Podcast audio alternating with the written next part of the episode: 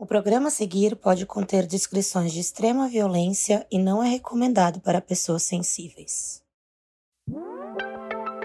Já comprou o jogo do modus operandi? É como um stop ou a dedonha, só que sem escrever nada. Tem as categorias normais, mas também tem mistério, investigação e muito mais. Clica no link da descrição para saber tudo.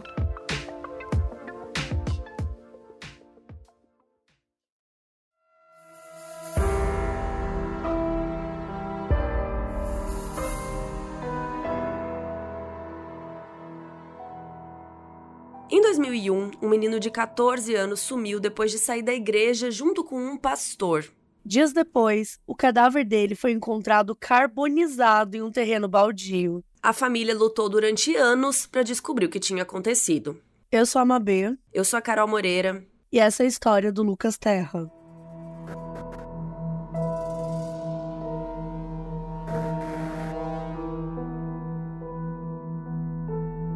Lucas Vargas Terra nasceu no dia 19 de outubro de 86, na cidade de Salvador, lá na Bahia. Ele era o filho mais novo da Marion e do Carlos, que tinham mais dois filhos, o Carlos Júnior e o Felipe. Quando o Lucas ainda era bem pequeno, eles se mudaram da Bahia para o Rio de Janeiro por causa do trabalho do Carlos. Alguns anos depois, a Marion se mudou para a Itália porque ela conseguiu um emprego lá na cidade de Parma, onde uma irmã dela morava, e o plano era que eventualmente a família toda se mudasse para a Itália mas inicialmente o Carlos ficou aqui no Brasil com os três filhos. A família do Lucas era muito religiosa e eles frequentavam a Igreja Universal. Os pais ficavam impressionados com o quanto o Lucas levava a religião a sério, desde muito pequenininho. Ele dizia que o objetivo de vida dele era ajudar as pessoas e aproximá-las de Deus. Quando os pais iam comprar roupas para ele, o Lucas dizia que ele não queria nada caro, porque preferia que eles comprassem várias roupas simples que ele pudesse doar para quem precisava. No caminho para a escola, se o Lucas visse alguma pessoa em situação de rua, ele sempre conversava com a pessoa e comprava comida, remédios e qualquer coisa que ela precisasse. Às vezes ele levava a pessoa até a casa da família, dava as roupas dele, chamava para almoçar. Tinha dias que o Carlos chegava em casa e percebia várias roupas dele faltando. E o Lucas dizia que tinha doado para alguém, porque as dele eram muito pequenas. Na igreja, o Lucas se oferecia para fazer qualquer tarefa, não importava. Um dia ele chegou em casa super feliz, dizendo que o pastor tinha escolhido ele para lavar os banheiros da igreja durante a semana. E ele ficou muito orgulhoso do trabalho e pediu para os pais irem até a igreja para ver se ele tinha limpado tudo direitinho. Pro Lucas não importava o que, que ele tinha que fazer lá na igreja, porque para ele o que ele estava fazendo era para Deus. E aí, em janeiro de 2001, a família decidiu voltar para a Bahia. O plano era ficar lá durante alguns meses e aí sim se mudar para a Itália, né, que era lá onde a mãe do Lucas estava. Nessa época, o Lucas tinha 14 anos e o Carlos estava esperando que ele fosse ser do contra como todo adolescente, né, reclamar da mudança e tal, mas não foi isso que aconteceu. O pai sabia que ele não estava feliz de deixar os amigos, mas o Lucas sempre foi muito obediente. E ele sempre aceitava qualquer ordem que os adultos dessem para ele. E o Lucas era assim com qualquer adulto, né? Fosse os pais, os professores, os líderes da igreja. Um dia o Carlos perguntou por que ele era assim. E ele respondeu: Se eu não obedecer você, que eu tô vendo, como é que eu vou obedecer a Deus que eu não vejo? No dia 21 de março de 2001, o Lucas saiu de casa às 5 e meia da tarde, como ele fazia todos os dias, para ir para a igreja. Ele participou da reunião com outros jovens lá da idade dele e depois eles ficaram conversando ali, né, antes de ir para casa, aquela coisa normal. Por volta das nove da noite, o Lucas estava conversando com a crush dele lá, que era uma menina de 16 anos. No meio da conversa chegou o Silvio, que era um pastor da igreja de 21 anos, dizendo que o Lucas tinha que acompanhá-lo. E o Lucas, né, sempre obediente, foi lá ver o que o Silvio queria. Enquanto isso, os pais do Lucas estavam em casa esperando ele chegar. O horário limite dele era nove e meia, e sempre que ele se atrasava, ele ligava para avisar. Quando deu quase 10 horas da noite, o Carlos percebeu que o Lucas não tinha chegado e nem tinha ligado. Então ele foi se arrumar para ir até a igreja ver se tinha rolado alguma coisa. Só que quando deu 10 e 10, o telefone tocou e era o Lucas ligando de um orelhão. Ele disse que o Silvio tinha levado ele para um evento numa igreja que ficava em outro bairro. E aí o Carlos ficou aliviado, né, de saber onde o Lucas estava. Mas o que ele não gostou foi que o Silvio tinha levado o filho dele de um bairro para o outro sem pedir autorização para ele. Mas o Carlos não ficou muito preocupado, porque ele achou, né, ah, nada de ruim poderia acontecer, afinal de contas eles estavam indo para a igreja. Só que as horas foram passando e nada do Lucas chegar em casa. E naquela época ainda não era comum as pessoas terem celular, assim, todo mundo. E então não tinha muito como o Carlos ligar, não tinha como o Carlos saber onde o Lucas estava. Ele achou que o filho pudesse ter ido dormir na igreja, porque era comum as pessoas dormirem lá quando algum evento terminava tarde e tal. Mas de manhã cedo o Lucas ainda não estava em casa, então o Carlos saiu para procurar. Primeiro ele foi para a igreja onde o Lucas disse que tinha ido na noite anterior. O pastor Silvio disse que o Lucas não estava lá, que tinha deixado ele no ponto de ônibus e dado dinheiro para ele chegar até em casa. E aí depois o Carlos foi para a igreja de onde o Lucas tinha saído antes, né, para ver se por acaso ele tinha dormido lá na outra igreja. E o pastor de lá, o Fernando, disse que não tinha visto o Lucas naquela noite anterior. Desesperado, Carlos saiu pela rua com a foto do Lucas perguntando para todo mundo se alguém tinha visto ele. Como o Lucas não tinha crescido em Salvador e não conhecia muito bem a cidade, ficou aquela preocupação de que ele podia ter pegado o ônibus errado, ido parar em algum lugar sem saber como voltar para casa. Quando não conseguiu nenhuma informação das pessoas na rua, o Carlos voltou para a igreja de onde o Lucas tinha saído, na esperança de que ele fosse voltar para lá em algum momento. Ele ficou lá até de noite e nada do Lucas. Então ele decidiu ir até a delegacia e registrar o desaparecimento do filho. Chegando lá, o policial disse que ele não podia fazer nada porque ele tinha que esperar 48 horas para poder dar queixa. Naquela época não existia a lei da busca imediata, que foi criada em 2005, e diz que casos de desaparecimento de crianças e adolescentes devem ser investigados imediatamente. Sem a ajuda da polícia, o Carlos decidiu procurar sozinho. Ele passou a madrugada toda rodando de carro para tentar encontrar o Lucas. No dia seguinte, o Carlos resolveu conversar com o pastor Silvio de novo, porque estava achando aquela história de ponto de ônibus meio estranha. Quando ele perguntou onde o Silvio tinha deixado o Lucas, ele mudou a história. Ele disse que tinha deixado ele em outro lugar. E naquela hora, o Carlos já tinha certeza que alguma coisa grave tinha acontecido, porque não tinha motivo pro Silvio, não, pastor Silvio, mentir ou mudar de história, se ele não tivesse alguma coisa a ver com o desaparecimento do Lucas. E já aviso, gente, esse episódio, vocês vão passar raiva. Esse episódio é revoltante. Enfim, e o Carlos não tinha o poder de sair interrogando o pastor Silvio, ele ainda tinha que esperar um dia para dar queixa na polícia. Então ele decidiu agir por conta própria. Ele decidiu ir numa gráfica e imprimir vários cartazes com a foto do Lucas e distribuir na rua. Chegando lá, o celular dele tocou e era um dos garotos que frequentava a igreja, dizendo que a polícia tinha encontrado um cadáver carbonizado num terreno baldio perto da igreja onde o Silvio trabalhava. Aquele terreno era conhecido por ser onde membros da igreja faziam um ritual chamado Santa Fogueira. Os fiéis colocavam dinheiro em um envelope junto com pedidos e entregavam para os pastores. Então, os pastores pegavam o dinheiro e levavam os envelopes com os pedidos para serem queimados lá nesse terreno. E a ideia era que esses pedidos queimados seriam ouvidos por Deus e atendidos. O dono da gráfica se sensibilizou com a situação e se ofereceu para levar o Carlos até o terreno.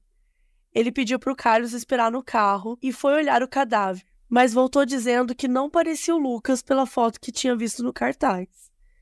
O Carlos ficou em um misto de alívio e angústia, porque isso significava que ele ainda não fazia ideia de onde o Lucas tinha ido parar. Mas assim, vamos só assim refletir sobre esse momento, né? Imagina você tá, tipo, na gráfica, tentando fazer ali, né? Você vê o desespero desse pai tentando encontrar informações sem ajuda da polícia, sem ajuda da igreja, sem ajuda de ninguém. É, de repente recebeu uma ligação que encontraram um cadáver carbonizado que desespero, que, sabe, ao mesmo tempo você não quer que seja, e, e, e se não for, significa também que você ainda não tem uma resposta sobre o seu filho, sabe? Tipo. É muito difícil. Muito. É muito pesado. É.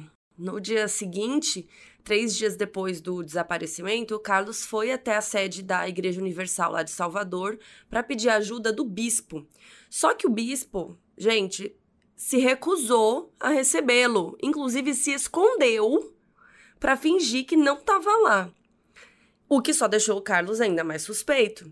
Ele achou que não tinha motivo nenhum para o bispo se negar a ajudar a encontrar um, uma criança desaparecida, muito menos um membro da igreja, né? A não ser que ele soubesse de alguma coisa, que ele, né, tivesse tentando acobertar alguém. Ou seja, tinha alguma coisa muito esquisita. Então ele voltou para a igreja onde o pastor Silvio trabalhava, mas ele estava cercado de seguranças que não deixaram o Carlos falar com ele de novo. Quando ele tentou, os outros pastores começaram a chamá-lo de mentiroso porque ele estava acusando um homem de Deus. O Carlos tentou ligar para São Paulo, que era onde ficava a sede nacional da igreja, para ver se alguém dali se ofereceria para ajudar. Mas assim que ele falava o nome dele, contava a história, né, falavam a situação, desligavam o telefone na cara dele. Bom, sem a ajuda da igreja, da polícia, o Carlos continuou distribuindo cartazes com a foto do filho pela rua, com a ajuda dos amigos do filho. Várias vezes ao dia, as pessoas ligavam dizendo que viram Lucas em algum lugar, e o Carlos saía correndo para ver se era verdade.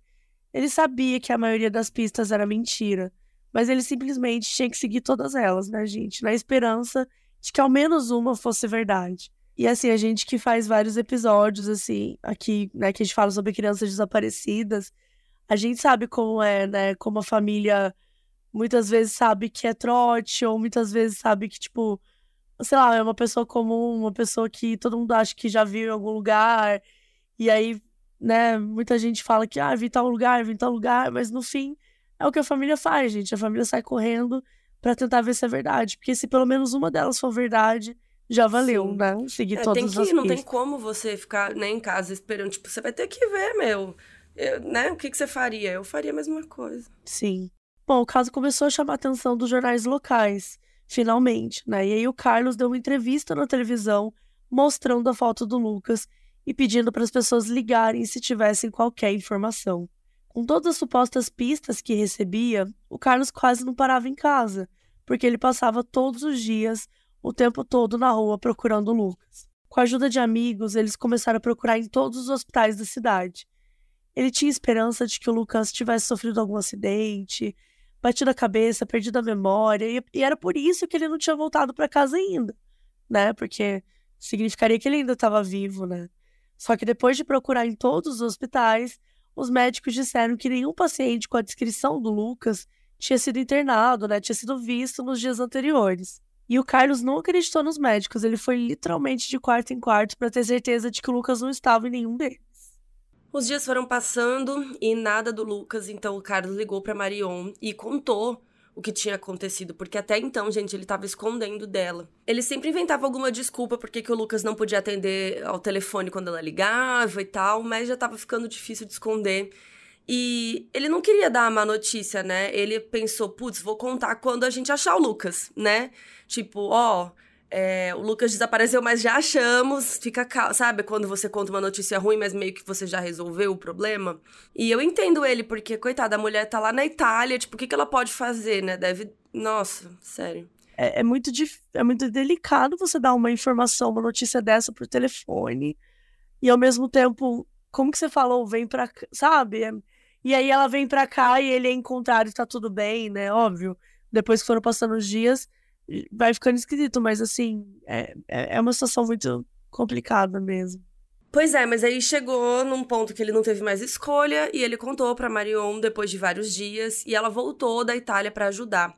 No dia 2 de abril, 12 dias depois do Lucas desaparecer, o Carlos recebeu uma ligação do filho mais velho perguntando onde que ele estava. E na hora o Carlos estava na rua distribuindo mais cartazes com as fotos do Lucas.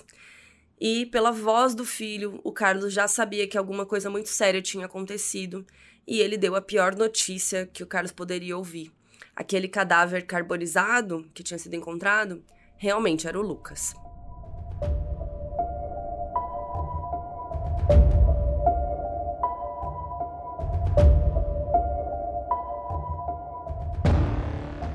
No primeiro momento, o cadáver foi identificado como sendo Lucas porque o que restou das roupas batia com o que ele estava usando no dia do desaparecimento. Então a polícia finalmente começou a investigar o caso. Eles começaram a entrevistar os amigos da igreja do Lucas e todos eles tinham histórias muito estranhas para contar sobre o pastor Silvio, o pastor que estava com Lucas quando ele sumiu. Os amigos falaram que o pastor Silvio tratava o Lucas diferente dos outros meninos, de um jeito mais íntimo, e que ficava incomodado quando via ele próximo das meninas da igreja, Principalmente daquela crush que a gente comentou, né? Da menina que o Lucas gostava. E isso aconteceu, né? No dia do desaparecimento. Nesse dia, o Lucas estava Lembra, ele estava conversando com a crush dele, foi quando o pastor Silvio né, chamou ele e falou: Olha, tô precisando de você agora para eles poderem ir para outra igreja. Isso era estranho porque os outros pastores não eram contra os, os membros namorarem, né? Então parecia que o pastor Silvio tinha alguma questão com o Lucas.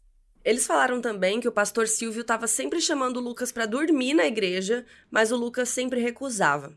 Durante o interrogatório, o pastor Silvio continuou se contradizendo. Ele negou qualquer envolvimento com o desaparecimento e ainda disse que, na verdade, quem tinha chamado ele para ir lá para outra igreja tinha sido Lucas, e não o contrário sendo que várias testemunhas ouviram ele chamando Lucas naquele dia. E era muito estranho também um adulto, né, vai ficar obedecendo a criança, não, não faz muito sentido. E depois ainda, os outros pastores que foram interrogados apareceram com uma história ainda mais estranha que a do pastor Silvio.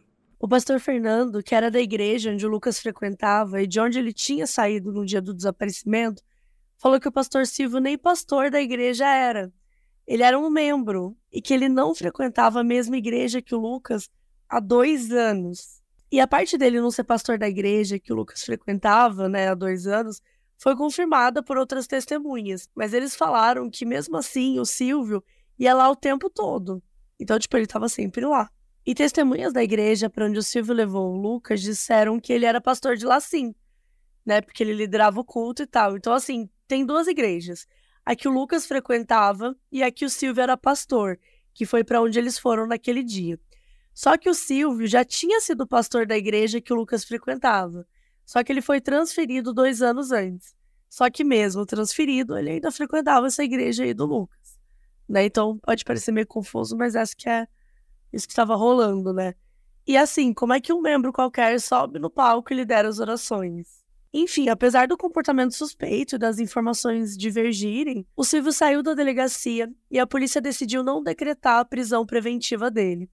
E é claro que depois desse dia, o pastor Silvio desapareceu. Nos dias que seguiram os interrogatórios, a família do Lucas começou a receber várias ligações com ameaças. Gente, as pessoas ligavam para casa deles dizendo para eles esquecerem o Lucas, que ele já tinha morrido e que se não tomassem cuidado, iriam morrer também e que as pessoas envolvidas no assassinato eram muito poderosas e eles tinham que se preocupar com os outros filhos porque podiam acabar assassinados, igual ao Lucas. Gente, que horror! Outras pessoas eram ainda mais diretas e falavam que elas mesmas iam matar os membros da família porque eles estavam perseguindo inocentes da igreja. E isso era contra a vontade de Deus. Porque matar pessoas realmente é o que Deus quer, né, gente? Ah, tipo, o menino carbonizado. Olha, a hipocrisia de certas pessoas é, é chocante, sério. Para defender um membro da igreja, que, né, se for culpado, tem que ser preso mesmo, é. E não, é para defender. Ai, olha, sinceramente, que ódio dessas pessoas. E a Marion ficou com muito medo, né, dessas ameaças e resolveu voltar para a Itália com os filhos, mas o Carlos ficou no Brasil para ficar de olho na investigação. E durante esse processo todo, o Carlos foi mudando de endereço várias vezes para fugir das ameaças. Ele sempre deixou claro que ele não tinha medo, que não ia se esconder e sempre iria denunciar publicamente os culpados pelo assassinato do Lucas mas ele também não queria colocar um alvo na cabeça dele, né, e da família dele. No dia 11 de abril, saiu o laudo da autópsia do Lucas. O exame dizia que a identidade dele tinha sido confirmada usando a arcada dentária dele. O Lucas foi encontrado dentro de uma caixa de madeira amordaçado e com as mãos e os pés amarrados. O tecido que foi usado como mordaça batia com o que era usado nas cortinas da igreja onde o pastor Silvio trabalhava. Dentro da caixa tinham páginas de um jornal da Igreja Universal e resquícios de substâncias inflamáveis, que a polícia acreditava que os dois foram usados para fazer o fogo pegar mais rápido. A autópsia concluiu que o Lucas morreu devido à carbonização, ou seja, gente, ele foi queimado vivo. Essa notícia deixou a família ainda mais abalada, mas as coisas ainda iam piorar. O Instituto Médico Legal disse que não podia liberar o cadáver do Lucas para ser sepultado, porque eles não tinham a confirmação de DNA de que era realmente o Lucas. Apesar de terem anunciado que era o Lucas né, e começado a investigação do assassinato.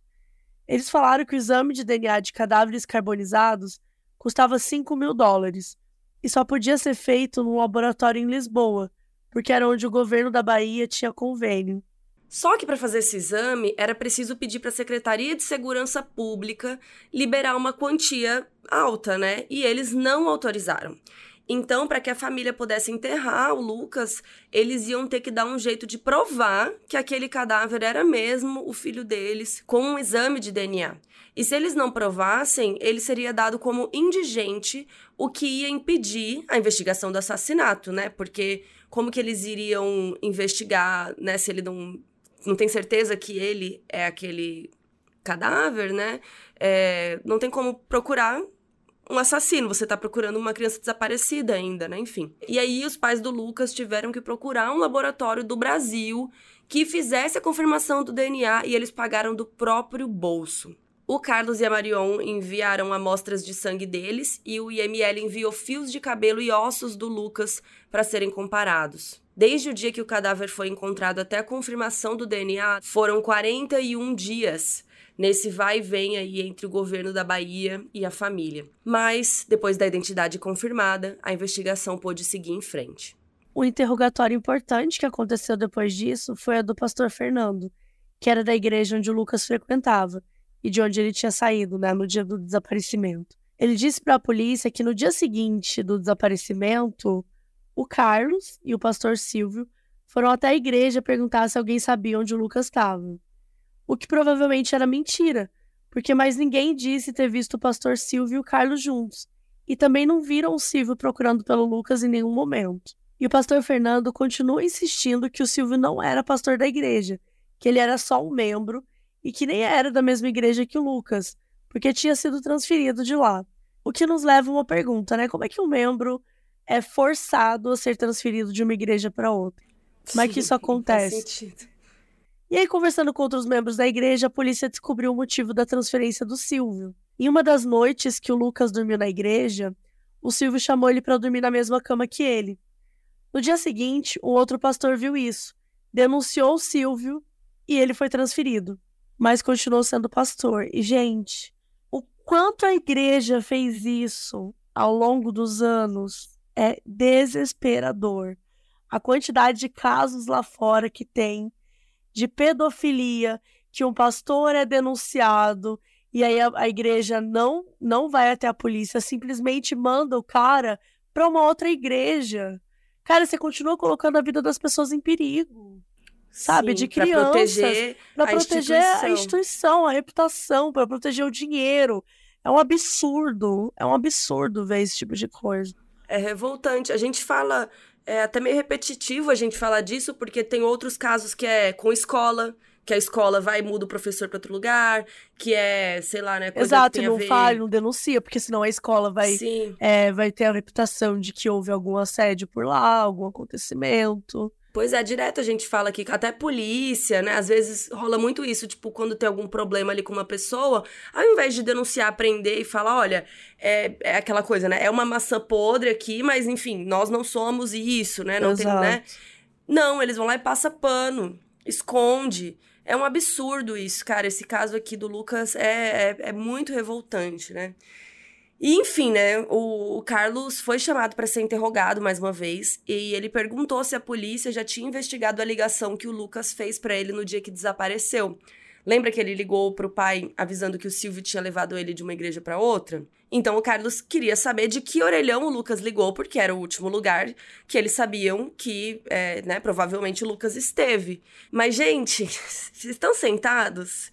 O detetive disse que essa informação não era relevante para a investigação, que ele não iria pedir os registros telefônicos. Gente, é.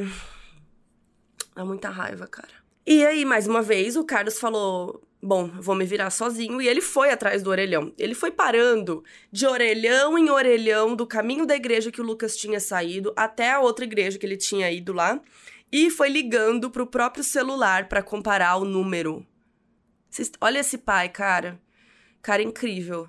Foram quase 50 orelhões até que ele encontrasse o certo, que ficava a 30 metros da igreja que o Lucas disse que ele estava indo, né? A segunda igreja.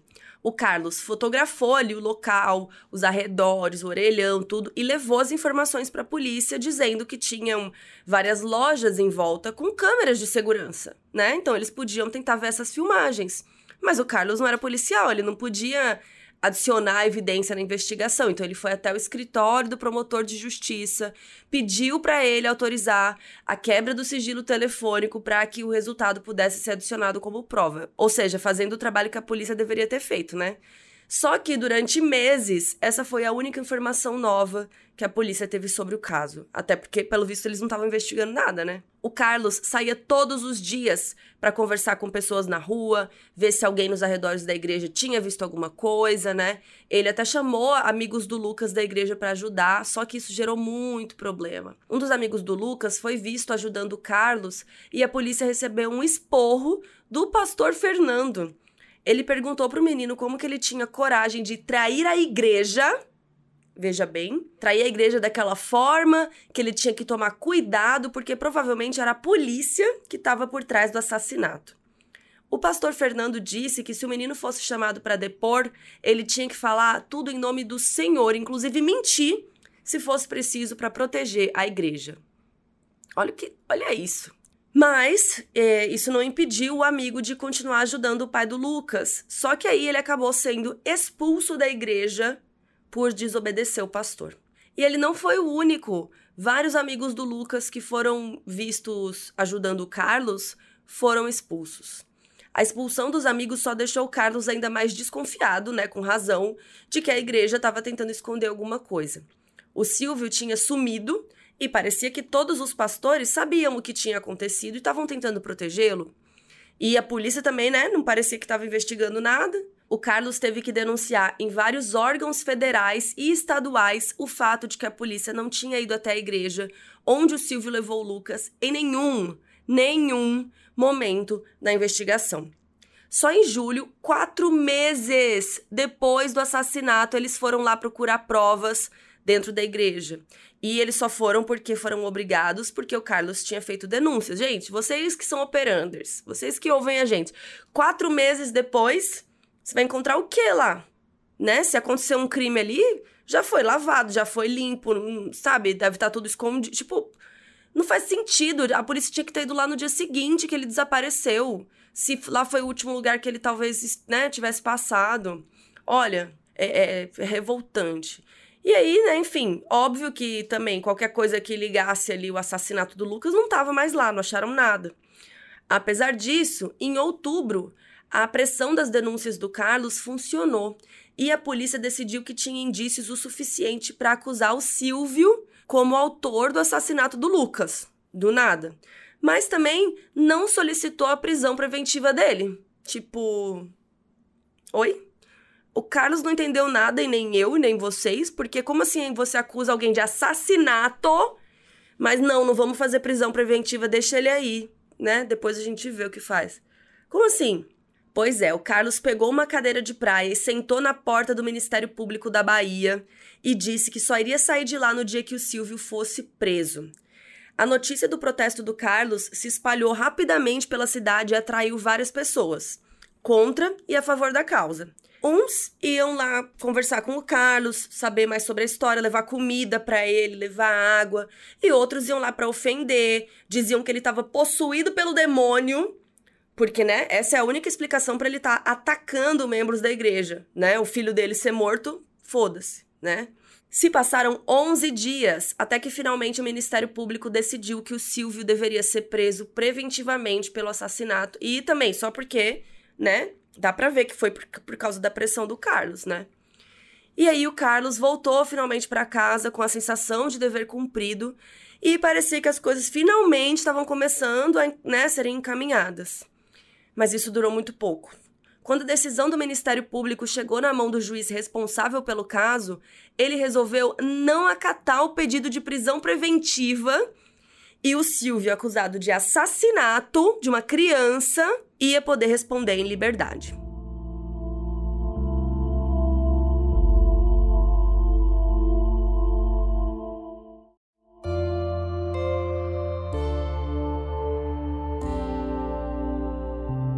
Depois dessa decisão do juiz, o Carlos sentiu que as autoridades no Brasil não estavam do lado dele e resolveu levar o caso para outros países. E é, ele não estava errado, né? Em janeiro de 2002, ele viajou para a Suíça para visitar a sede da ONU. Todo mundo falou que ia ser impossível o Carlos ser atendido. Mas, gente, se você chegou até aqui ouvindo esse episódio, uma coisa é certa, de que o Carlos, ele é um cara determinado. Ele levou folhetos em inglês explicando o que tinha acontecido com o filho dele e começou a distribuir na porta do prédio para todas as pessoas que entravam. Duas horas depois, um segurança chamou ele para entrar e disse que três agentes da ONU leram a história e queriam falar com ele. Os agentes explicaram que a ONU não podia interferir no sistema judiciário dos países, mas eles podiam enviar um pedido de esclarecimento para o governo brasileiro.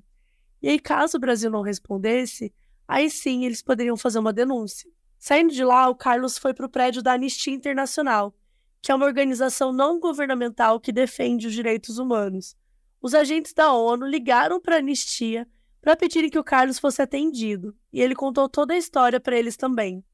Como os agentes da ONU falaram, essas organizações não têm poder sobre o governo de nenhum país. Mas o Carlos quis fazer a denúncia mesmo assim, para chamar atenção para a história do Lucas e deixar claro que ele não ia desistir de lutar por justiça. O Carlos deu várias entrevistas para jornais brasileiros, contando sobre as denúncias no exterior, e isso aumentou a pressão popular para que o caso fosse resolvido logo. Quando ele voltou da Europa, o Carlos foi até Brasília com o objetivo de conversar com o ministro da Justiça, que na época era o Miguel Reale Júnior. Ele levou mais panfletos explicando a história do Lucas, só que dessa vez ele fez uma faixa de 4 metros para estender na rua. Na faixa estava escrito: Meu filho foi queimado vivo e os pedófilos assassinos continuam livres. Não demorou muito e o Carlos foi chamado para uma reunião.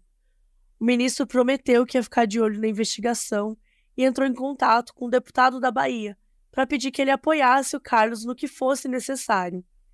Enquanto isso, na Bahia, a investigação continuava e a polícia chamou os amigos do Lucas da igreja para prestarem depoimento. Os membros que foram expulsos contaram isso para a polícia e disseram que todo mundo que era visto ajudando na investigação era expulso. Porque os pastores, principalmente o pastor Fernando, achavam que aquilo era um complô contra a Igreja Universal. Eles reforçaram aquela informação que o Silvio parecia ter um interesse muito específico pelo Lucas mas também contaram histórias bem preocupantes dele com outros jovens. Um dia, quando o grupo estava trabalhando na igreja e o Silvio tinha dito que eles estavam muito moles, que eles não estavam fazendo o trabalho direito.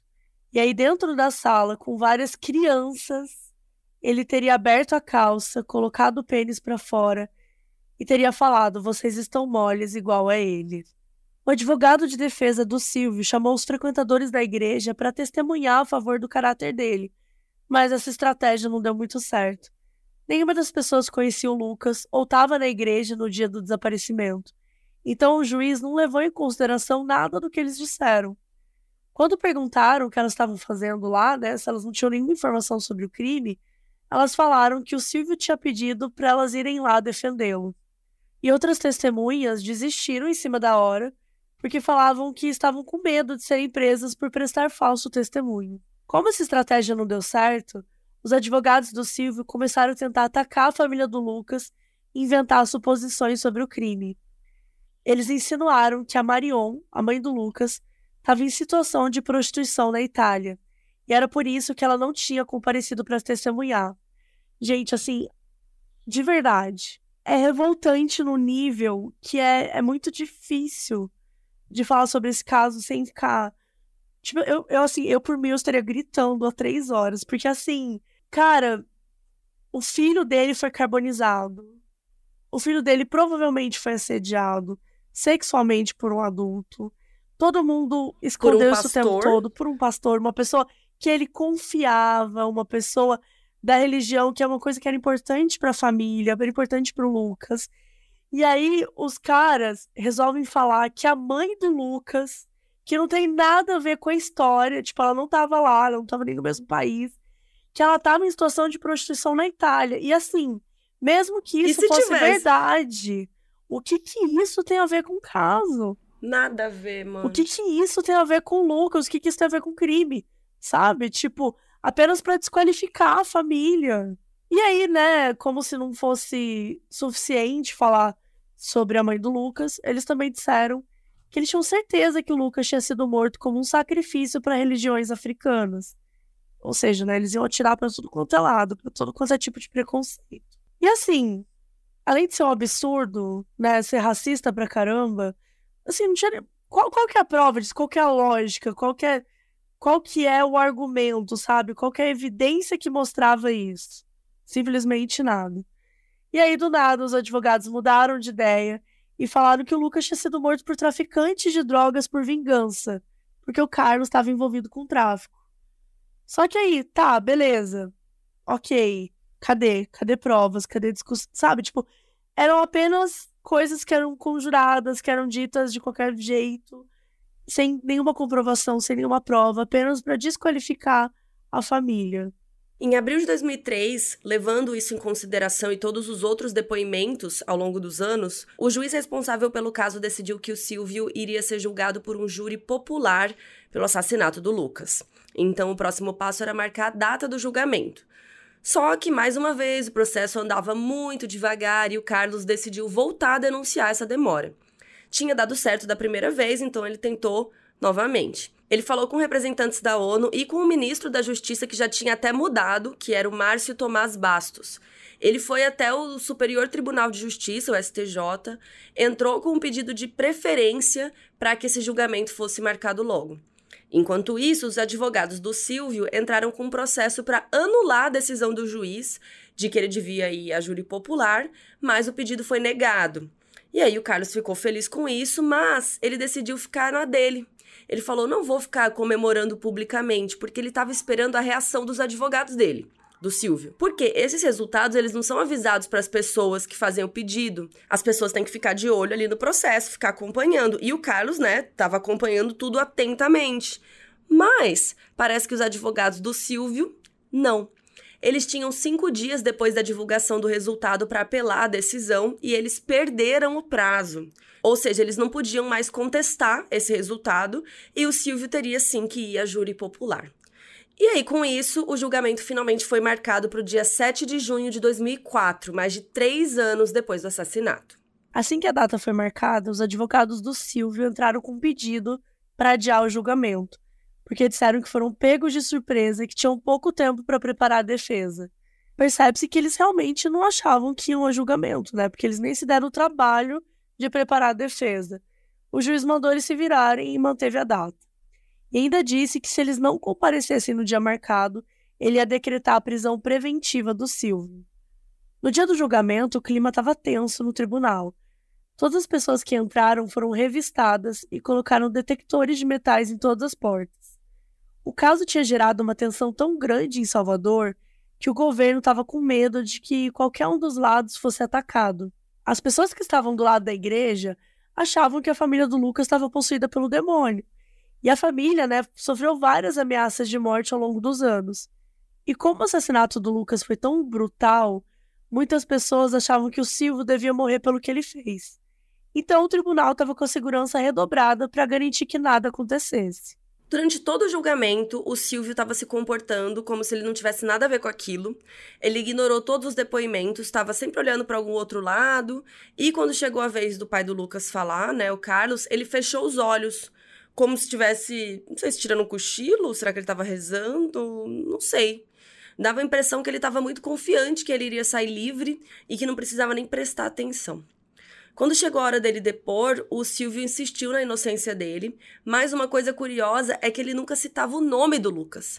Ele sempre chamava ele de o menino. Foram três dias de apresentações de provas e depoimentos de testemunhas e tal, e no dia 9 de junho finalmente chegou a hora da sentença. Três anos depois da morte do Lucas, o Silvio foi condenado a 23 anos de prisão os jurados decidiram que ele era culpado de homicídio e que aquilo dava a ele 18 anos de prisão, mas como eles aceitaram a tese da promotoria de que ele tinha abusado sexualmente do Lucas e por isso que tinha queimado o corpo, né? Cinco anos foram adicionados à sentença. Dois dias depois da decisão, os advogados do Silvio entraram com recurso e pediram um segundo julgamento. Naquela época, quando um réu era condenado a mais de 20 anos de prisão, ele tinha direito a um segundo julgamento. mas o Silvio continuou preso até marcarem esse segundo julgamento. Enquanto isso, os advogados do Silvio mudaram de estratégia e eles foram atrás das pessoas que testemunharam contra ele. Os amigos do Lucas da igreja, que tinham sido expulsos por ajudar na investigação, testemunharam contra o Silvio no primeiro julgamento. Então, os advogados foram atrás deles, falando que podiam voltar para a igreja e teriam a compensação que quisessem se testemunhasse a favor do Silvio na segunda vez. Quando a oferta não funcionou, eles tentaram o oposto e começaram a atacar os amigos do Lucas. Eles recebiam ligações com ameaças todos os dias. E quando a polícia foi investigar de onde vinham as ligações, todas elas tinham sido feitas de orelhões que ficavam na frente de uma igreja universal. Ora, ora, que coincidência, né? O segundo julgamento foi marcado para começar no dia 30 de novembro de 2005, um ano e meio depois do primeiro. Dessa vez, vários membros da igreja compareceram ao julgamento para dar apoio. Em determinado momento do depoimento do Silvio, eles chegaram a bater palmas. O juiz ficou revoltado, né? Disse que quem se manifestasse ia ser expulso do tribunal, nananã. Foi aquele caos, né? Além das mesmas testemunhas do julgamento anterior, a defesa do Silvio chamou um policial para depor. Segundo eles, esse policial protegia a igreja onde o Silvio trabalhava e para onde ele tinha levado o Lucas, né? E esse policial estava trabalhando lá na noite do crime.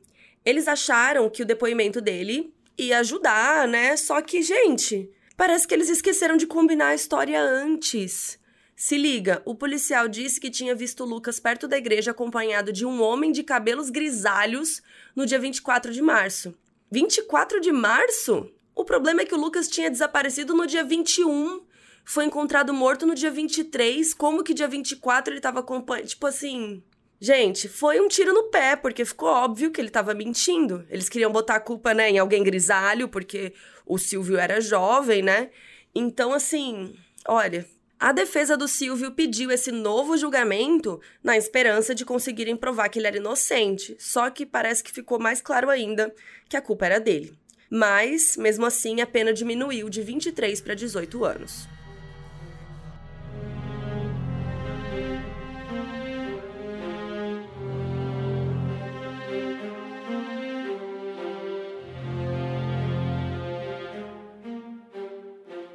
Apesar de parecer que o caso estava encerrado, o Carlos ainda acreditava que o Silvio não era o único culpado no assassinato do Lucas. Durante todos os anos de investigação, ele leu dezenas de livros de direito criminal para tentar ajudar na resolução do crime.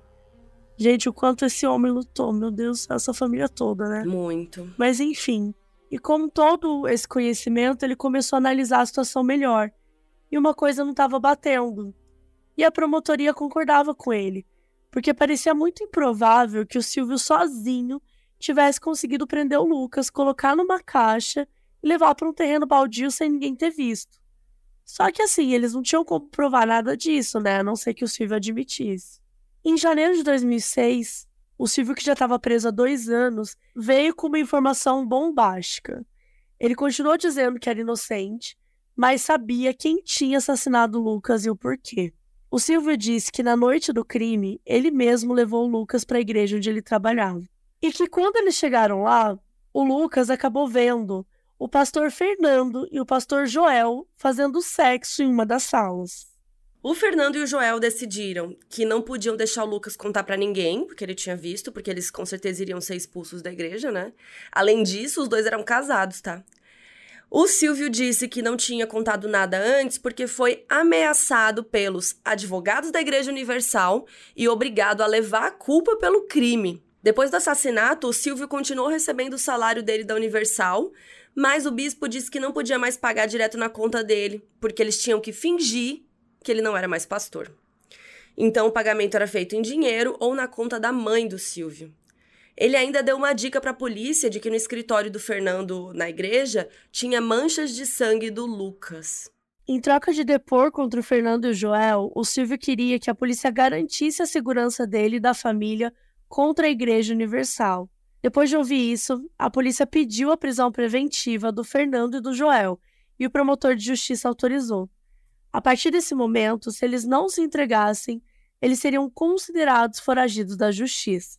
Mas óbvio que eles não se entregaram, até porque nem em Salvador eles estavam mais. E vocês acham que a polícia foi procurar eles, né? Claro que não. O Carlos que foi seguir as pistas para descobrir onde é que eles tinham ido parar. Mais uma vez, fazendo absolutamente tudo. Ele descobriu que o Joel estava no Pará e que ele ainda era pastor de uma igreja.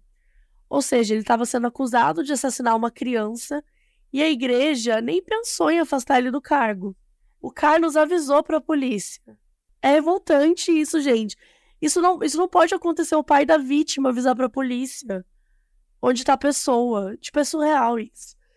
Mas foi isso que aconteceu. O Carlos foi lá avisar para a polícia, a polícia foi lá, prendeu o Joel no dia 22 de fevereiro de 2006, um mês depois da denúncia do, do Silvio.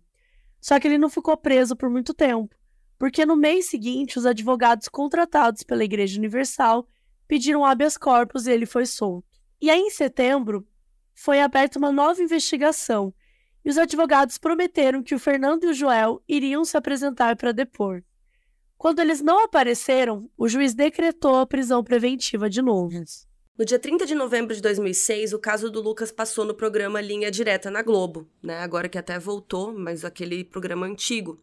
E o programa tem entrevistas com os pais do Lucas, com amigos da igreja e até com o Silvio dentro da prisão e uma simulação do que aconteceu durante a investigação. Na entrevista do Silvio, ele mantém a inocência e diz que a relação que ele tinha com o Lucas era igual à que ele tinha com todos os outros jovens ali da igreja e que não tinha nada de pedofilia. E ele contou detalhes da noite em que o Lucas foi morto. O Silvio disse que viu o Lucas no porta-malas do carro do Fernando e que voltou assustado para dentro da igreja e essa foi a última vez que ele viu o Lucas. Quando ele perguntou para o Fernando o que tinha acontecido, ele disse que foi um acidente, mas não explicou nada.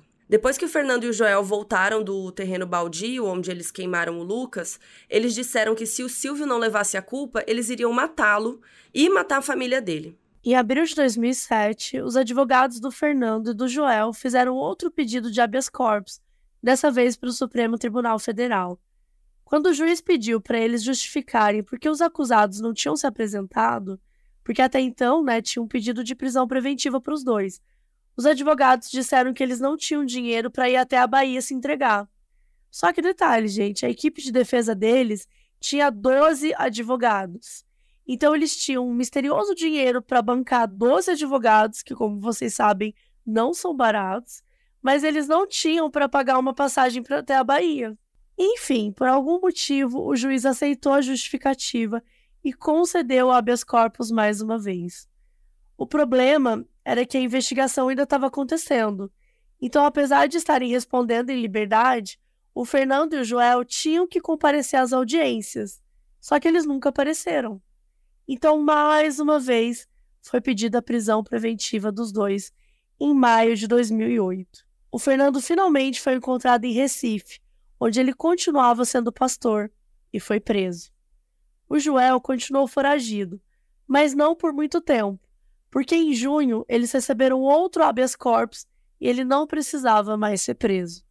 E no mês seguinte, o Silvio, que a essa altura estava preso há uns quatro anos, recebeu autorização para continuar a sentença em um regime semiaberto. Ou seja, ele poderia passar o dia fora da prisão trabalhando ou estudando, mas tinha que voltar para a prisão todos os dias para dormir. Em outubro de 2007, o Superior Tribunal de Justiça determinou que a Igreja Universal tinha que indenizar a família do Lucas por danos morais pelo envolvimento do Silvio no assassinato. A igreja tentou alegar que o Silvio tinha cometido o crime fora do horário de trabalho. Eu tô assim.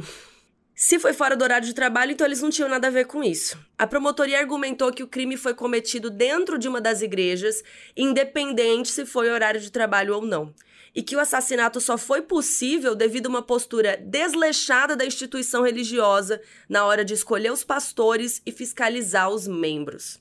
A decisão inicial era que a Universal tinha que pagar um milhão de reais para a família do Lucas, mas como eles demoraram para pagar, foi, né, criando juros. O valor chegou em 2 milhões. Depois do terceiro habeas corpus do Fernando e do Joel e da liberdade condicional do Silvio, as investigações deram uma esfriada. De 2008 a 2013, o Carlos correu o Brasil, falando com todos os poderes possíveis para tentar fazer com que o Fernando e o Joel fossem pelo menos julgados pelo crime. Em novembro de 2013, o caso foi apresentado para o Tribunal de Justiça da Bahia, para decidirem se os dois seriam acusados oficialmente pelo assassinato do Lucas. Depois de analisar todos os depoimentos, as evidências ao longo dos 12 anos, a juíza responsável alegou que não tinham provas suficientes ligando os dois ao crime. Então, a partir daquele momento, a investigação do envolvimento deles no assassinato do Lucas estava encerrada. O Carlos correu atrás para recorrer dessa decisão e, em setembro de 2015, o caso foi analisado pelo Tribunal de Justiça da Bahia de novo, só que dessa vez foi por um grupo de desembargadores e não por um único juiz. E os advogados do Fernando e do Joel estavam tão confiantes de que eles iam ser inocentados de novo que chamaram um canal de televisão ligado à Igreja Universal para transmitir o julgamento. Olha o nível de confiança dos caras. E os desembargadores decidiram por unanimidade que os pastores iam ser julgados pelo crime. Enquanto a data do julgamento não era marcada, teve um desenvolvimento na situação do Silvio. Ele voltou para a prisão em regime fechado em setembro de 2015. Vocês estão sentados? Porque ele foi visto andando no shopping com um adolescente quando deveria estar tá trabalhando. Uma pessoa que, né, supostamente pedófila, estava passeando no shopping com um menino. E isso era obviamente contra as regras do regime semiaberto dele e ele voltou para a prisão. Os advogados do Fernando e do Joel recorreram mais uma vez à decisão de levar os dois a julgamento, e aí o caso foi enviado para o STF. Em novembro de 2018, o ministro Ricardo Lewandowski anulou a decisão do Tribunal de Justiça da Bahia, dizendo que não havia provas sobre o envolvimento do Fernando e do Joel no assassinato.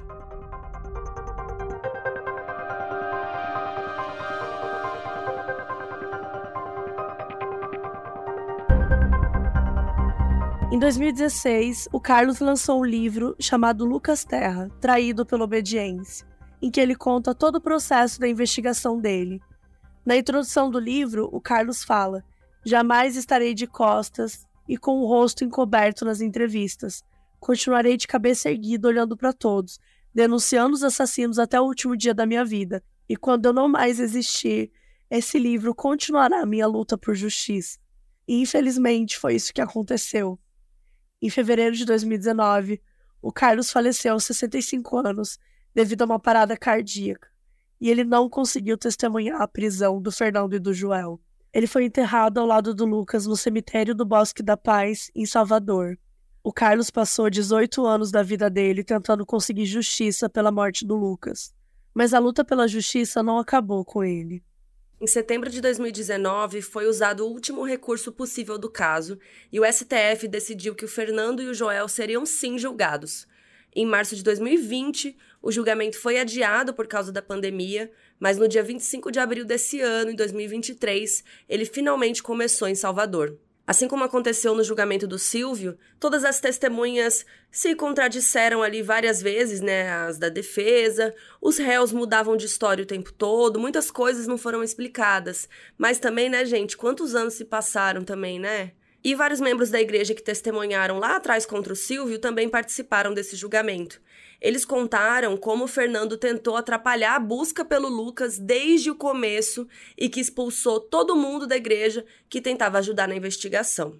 Foram apresentadas as provas encontradas no corpo do Lucas, como a mordaça que fazia parte da cortina da igreja e os jornais da Igreja Universal encontrados na caixa junto ao cadáver.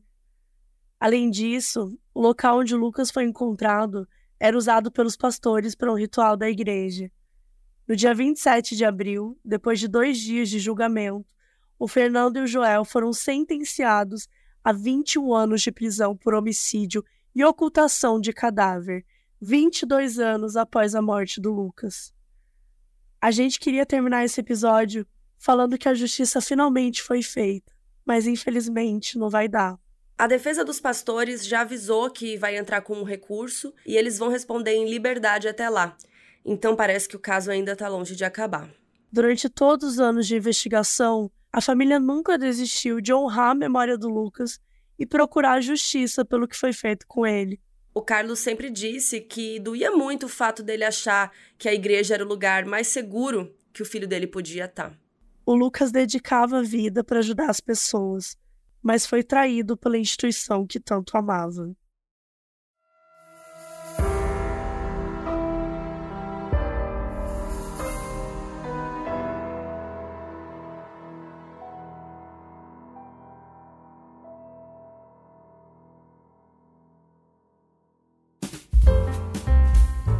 Aviso no início desse episódio foi gravado pela Silvia Nitrini, que é nossa apoiadora na Aurelo. E agora, os erros de gravação do episódio. No meio da conversa chegou o Silvio, que era um pastor da igreja de 21 anos, que era um pastor da igreja. Então, assim, como que um membro qualquer sobe no palco e lidera as operações? Operações. E a questão é, tipo, como que um membro qualquer sobe no palco e lidera as operações? Meu Deus. Por que? Mas por que operações? Operações de orações. É, muita gente comentou que gosta quando a gente é engraçada, que gosta dos comentários paralelos e que é pra fazer sim.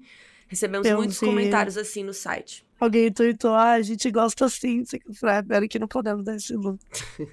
Finalmente eu vou começar um. Finalmente, olha que safada. Um ano falando o primeiro. A Mabê tem essa teoria que só eu começava, Nath. Não sei se você. Nath, se você que tá sempre editando, confirma pra gente. Qual a porcentagem? Coitado. A gente quer uma- um número. De todos os 200 episódios que você editou, eu quero a porcentagem de quantas vezes eu comecei o episódio e quantas vezes a Carol. Coitada, ela vai pedir demissão por justa causa.